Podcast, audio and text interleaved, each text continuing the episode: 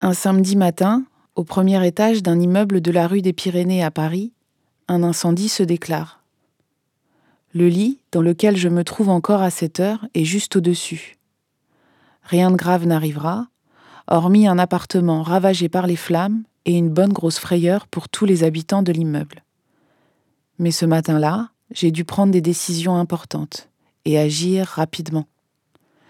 C'est une situation comme il peut y en avoir plusieurs dans une vie et qui marque par sa gravité et son intensité. Pour Elsa et Gilda, c'était il y a trois ans, à bord d'un bateau de croisière au large des côtes argentines. Bienvenue à bord.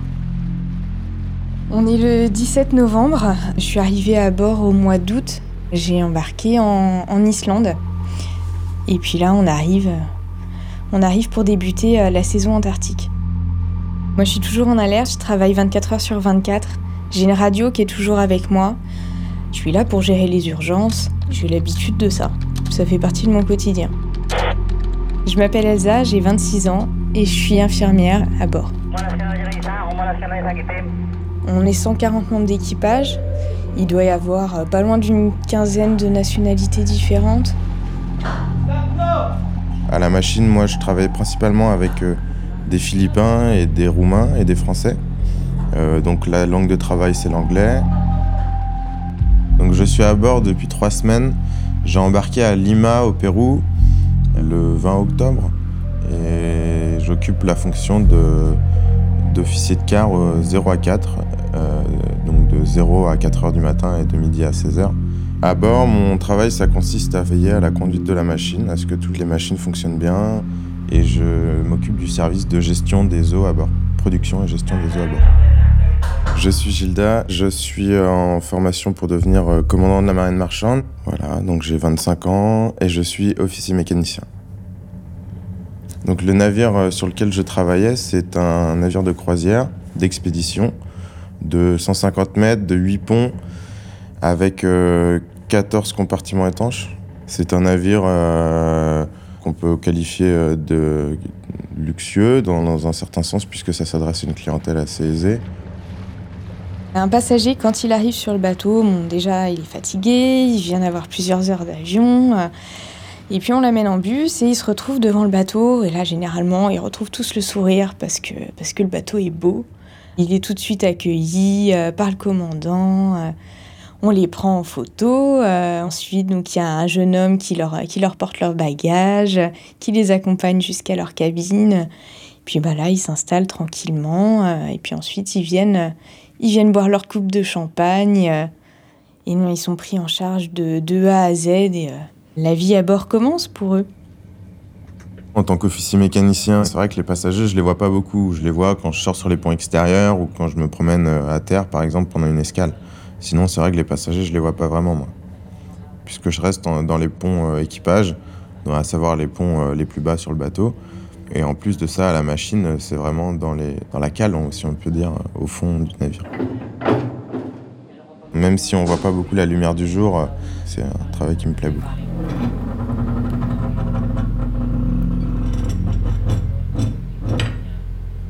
Aujourd'hui, euh, j'ai passé la journée dehors au Malmine. On est en expédition, donc euh, on commence tout juste la, la, saison. Et je suis donc très souvent avec les naturalistes. Je suis dehors avec eux euh, pour une présence médicale euh, à terre euh, s'il se passe quelque chose avec les passagers. Donc après, après la journée de boulot, je retrouve ma cabine et je me couche plutôt tôt parce que, parce que la journée était bien remplie. Saison antarctique, généralement on a des grosses journées, donc on traîne pas trop. Demain on est en mer, il va falloir bosser un petit peu à l'hôpital. Et, et, voilà, on est parti pour, pour deux jours de mer avant de rejoindre la Géorgie du Sud. Je me réveille à 23h45 le 17 novembre pour prendre mon car. Et je descends à la machine en prenant mon café. Et j'arrive, je retrouve euh, l'officier de car qui commence à me faire la relève. Euh, à ce moment-là, moi je m'allume une clope et euh, l'officier sortant descend faire sa maintenance en machine. Et je me réveille un petit peu la tête dans le coltard. La machine, à proprement parler, à savoir les moteurs, les groupes électrogènes, se situe au pont zéro. Euh, c'est un endroit euh, qui est réservé au personnel euh, machine, puisque c'est des locaux technique particulièrement euh, sensible et dangereux. Il y a beaucoup de bruit, il y a de la chaleur, il y a des, il y a des chaudières, il y a de la vapeur, donc c'est un endroit qui est interdit au reste de l'équipage. Nous, on y va avec des chaussures de sécurité, un casque anti-bruit, un bleu, et puis nos outils toujours dans les poches. N'y a pas de hublot, c'est à la lumière des néons, c'est bruyant, il fait chaud. Euh, donc c'est un, un environnement de travail assez particulier.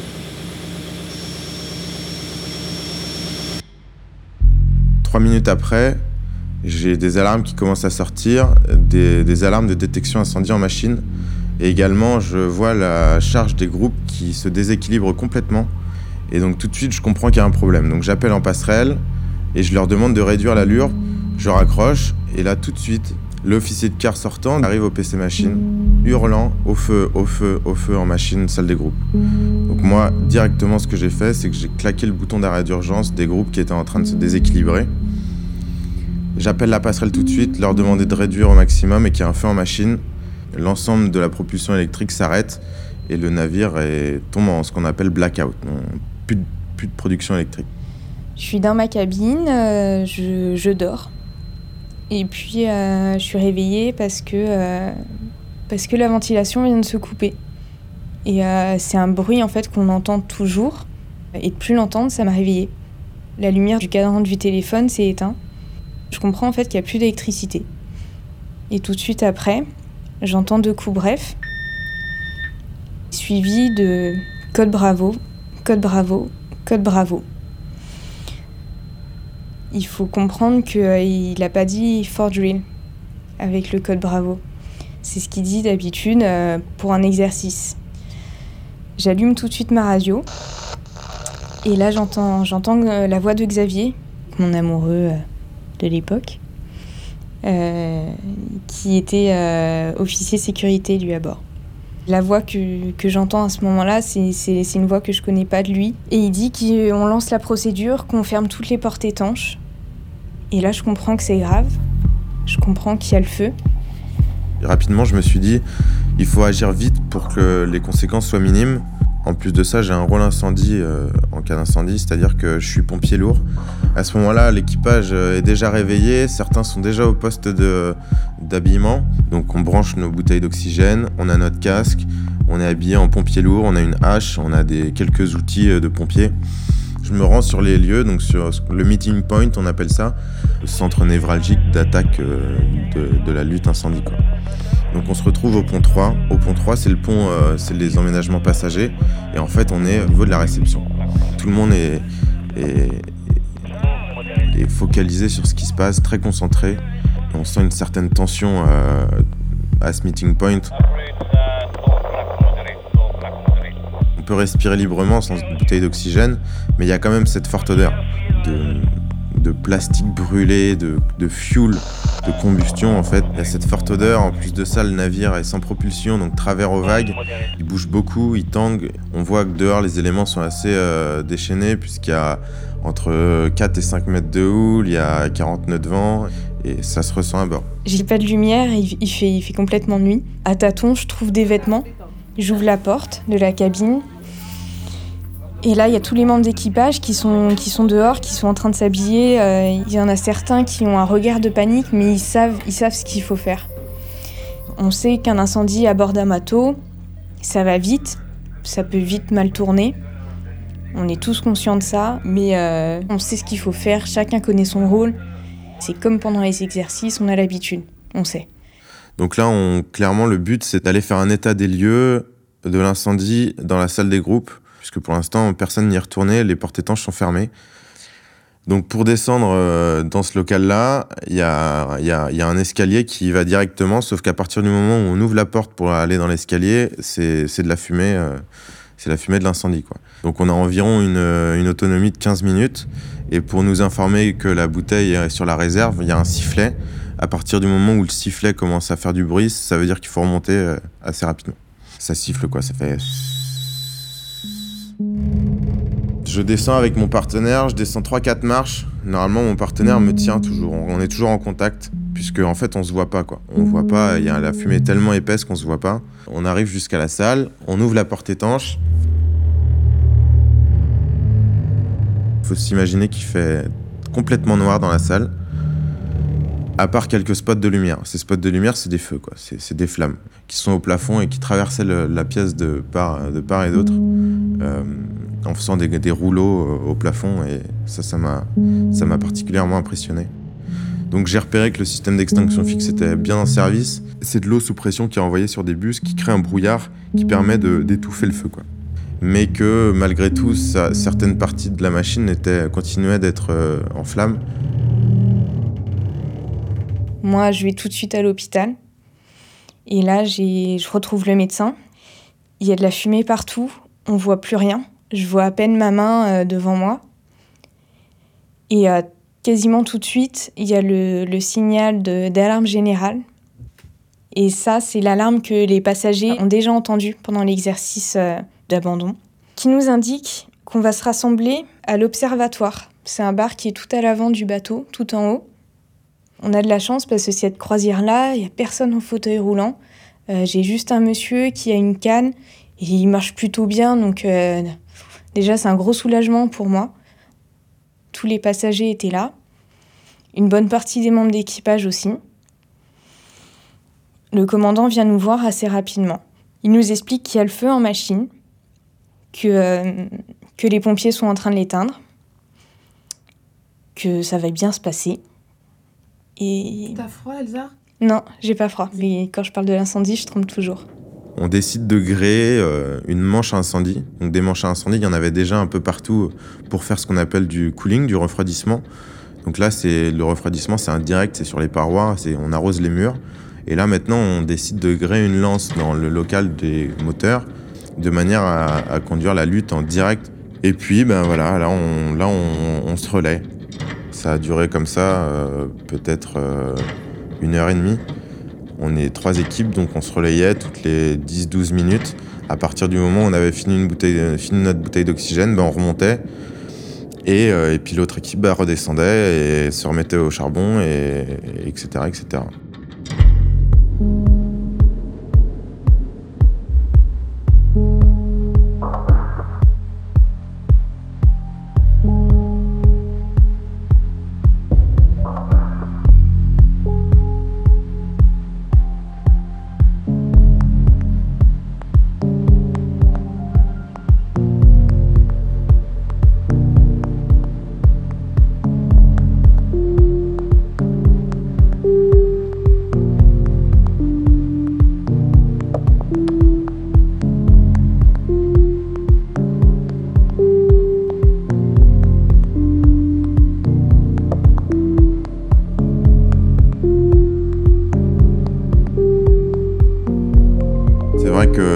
les flammes de cette salle euh, obscure avec des, flammes qui traversent le plafond, ça reste quelque chose qui sera, euh, je pense, gravé dans la tête pour un bon moment. Et euh, bah, c'est vrai qu'on n'est que six à avoir vécu ça, quoi.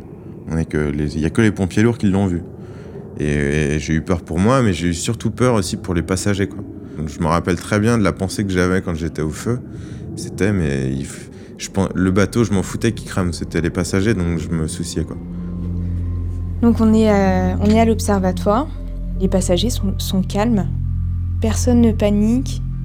Euh, et puis les choses s'installent. Voilà, on a donné à manger, à boire. On squatte. On est posé par terre. Euh, certaines personnes, euh, passagers ou membres d'équipage, s'installent pour dormir. À un moment, je décide de, de prendre un petit peu l'air. Et en fait, là, je sors de ma petite bulle et je me rends compte qu'on n'est pas très loin de la côte, qu'on voit les Malouines. Je me rends compte aussi à ce moment-là que, le bateau est penché. Et il est bien penché et il bouge pas. Je me rends compte aussi qu'il y a des qu'il y a un bateau militaire à côté de nous, qu'il y a des hélicos qui tournent autour de nous. Et moi j'avais pas du tout réalisé ça. Et je me rends compte qu'en fait, euh, bah, on n'est pas tout seul. Malgré malgré nos, tentatives. Euh, et notre bonne volonté, euh, tout ce qu'on a pu y mettre de bien, euh, à chaque fois qu'on y retournait, il y avait à nouveau du feu. Jusqu'au moment où ben, on, arrivait sur la fin des bouteilles d'oxygène. Donc on a une trentaine de bouteilles d'oxygène à bord et il y a un moment, ben, on les avait toutes consommées. Quoi. Il commençait à faire jour, l'aide était à proximité, donc on entendait déjà les, les hélicoptères, parce qu'on avait, on pouvait sortir, il y a un balcon au niveau de la réception, et on pouvait sortir pour prendre l'air entre deux attaques au feu. Et à ce moment-là, on, a commencé à voir euh, des avions passer au-dessus, à basse altitude, et également des hélicoptères qui nous tournaient autour. Et là, je vois un albatros, je vois un, groupe d'albatros qui joue dans les courants d'air du navire. Et là, je me dis, c'est bon, on est sauvé, quoi. ça veut dire la terre, ça veut dire euh, c'est rassurant, c'est euh, salvateur un peu, c'est et puis c'est majestueux, et puis lui, il n'était pas en feu, quoi. Et puis il s'en foutait du feu, quoi. Donc, je sais pas, j'ai vu ça comme un signe, quoi. je me rappellerai toujours.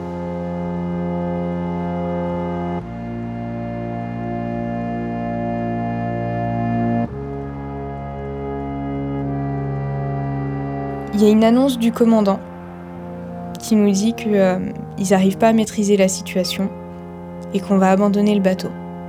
Il le dit d'abord en français à ce moment-là, je suis à côté de membres d'équipage euh, indonésien. Ils me regardent avec des grands yeux et donc je leur traduis en, anglais abandon ship. Et donc on entend le code d'abandon du navire. Ce code qui d'habitude euh, on l'entend mais toujours pour les exercices et là et là on l'entend pour de vrai.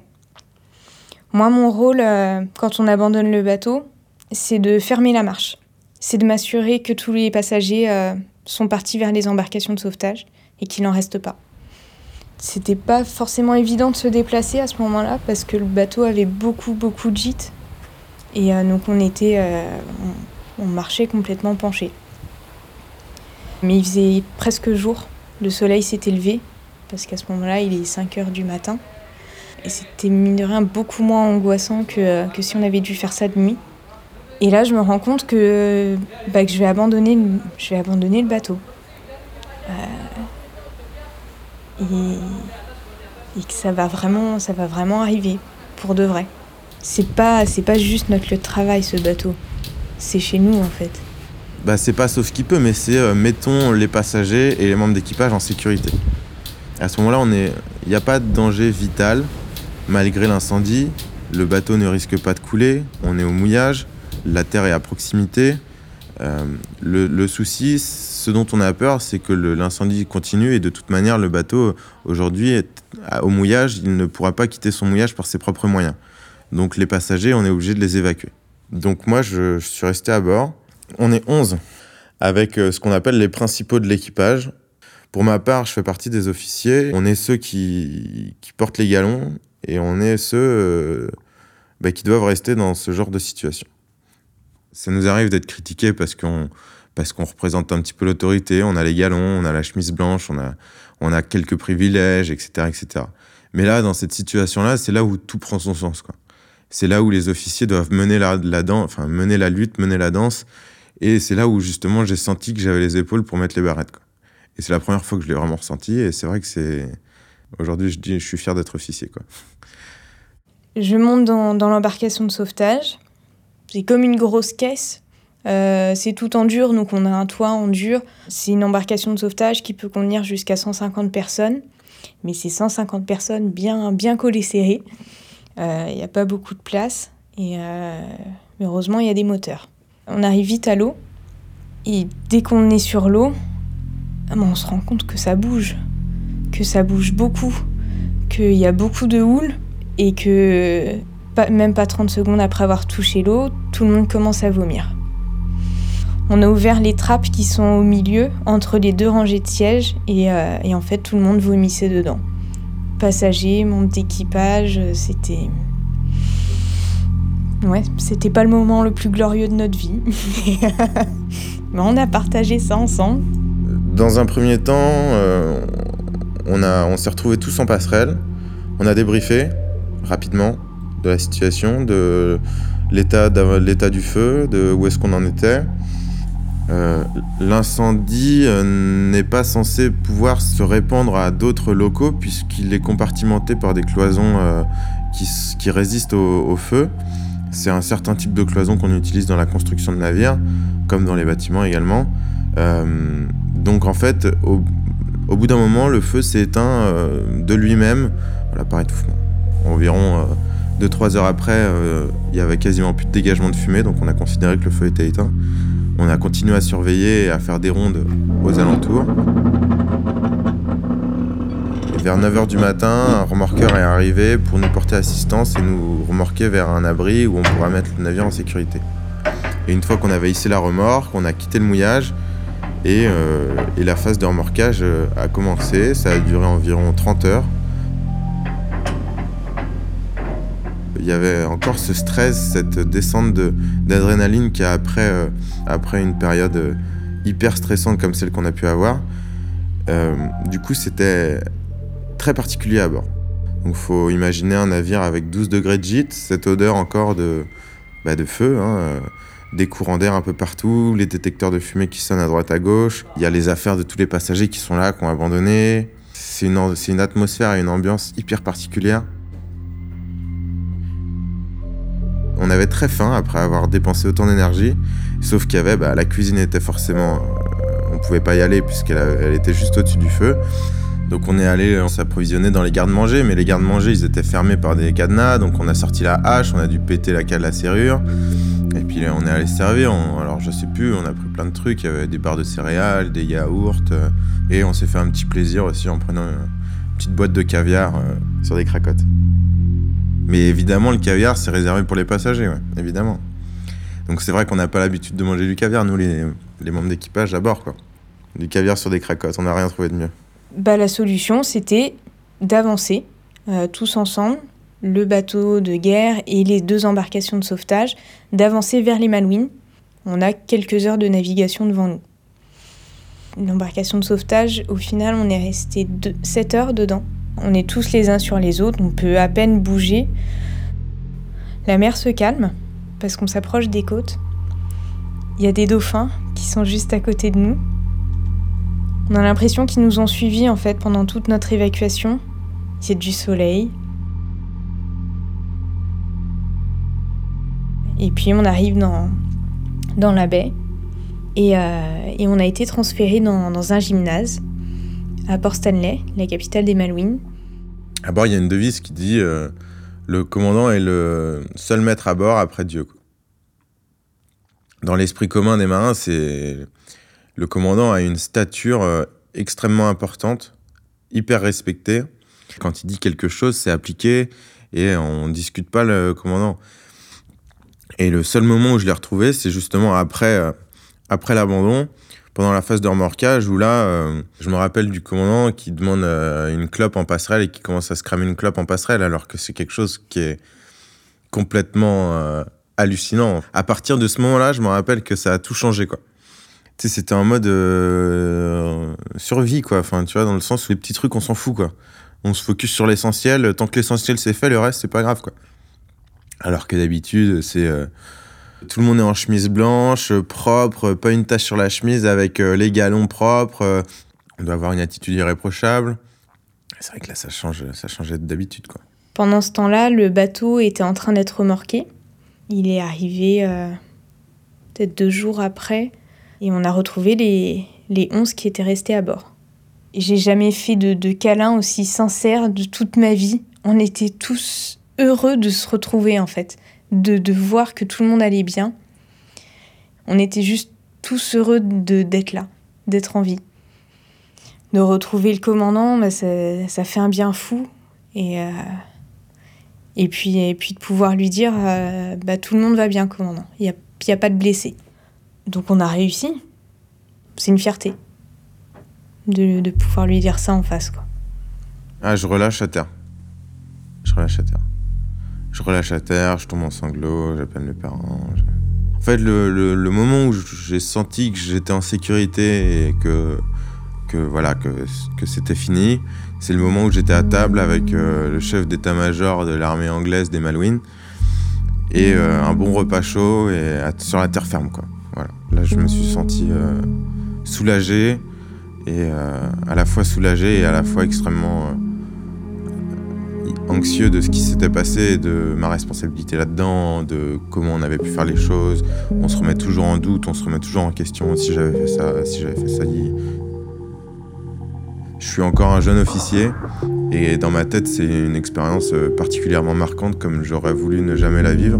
Du coup, aujourd'hui, je le vois avec, avec philosophie, mais ce, à ce moment-là, je suis vraiment traumatisé, choqué un peu par ce qui s'est passé.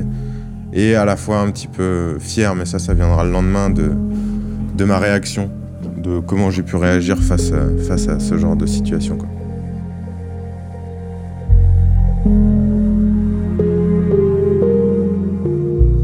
Cette histoire d'albatros, je m'en souviendrai toujours, jusqu'à me la faire tatouer.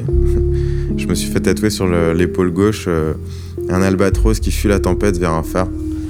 C'est ce que j'ai fait en, débarquant après l'incendie, j'avais envie de marquer le coup. Et cet albatros, je m'en souviendrai toute ma vie, je pense.